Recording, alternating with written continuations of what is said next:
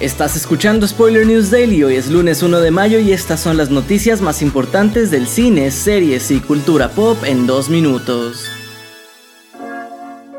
Antonio Banderas podría ser el villano de los Cuatro Fantásticos, la próxima cinta del universo cinematográfico de Marvel, pues de acuerdo con el insider My Time to Shine Hello, el estudio está considerando al español para interpretar a Galactus, el ser cósmico que necesita consumir planetas para saciar su hambre.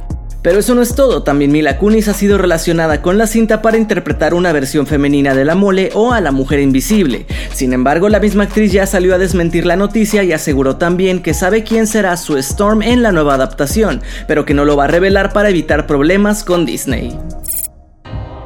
En otras noticias, Joseph Quinn, a quien conoces por su papel de Eddie Munson en Stranger Things, está a punto de sumarse a la secuela de Gladiador que volverá a tener a Ridley Scott en la silla de director. Deadline reporta que el actor interpretará al emperador Caracalla y que además de él, Connie Nielsen va a volver como Lucilla, amante de Maximus y madre de Lucius.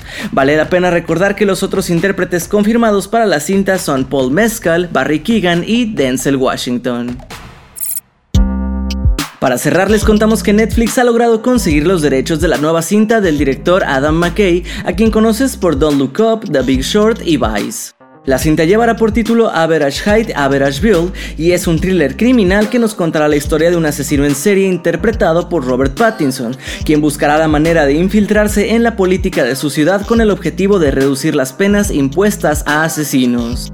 A Pattinson lo acompañarán en pantalla Robert Downey Jr., Amy Adams y Forrest Whitaker. Sin embargo, por ahora no tenemos fecha de estreno establecida.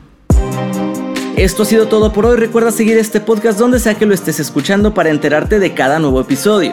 Yo soy Andrés Addiction y Spoiler News Daily es una producción de Spoiler Time y Posta. Hasta mañana.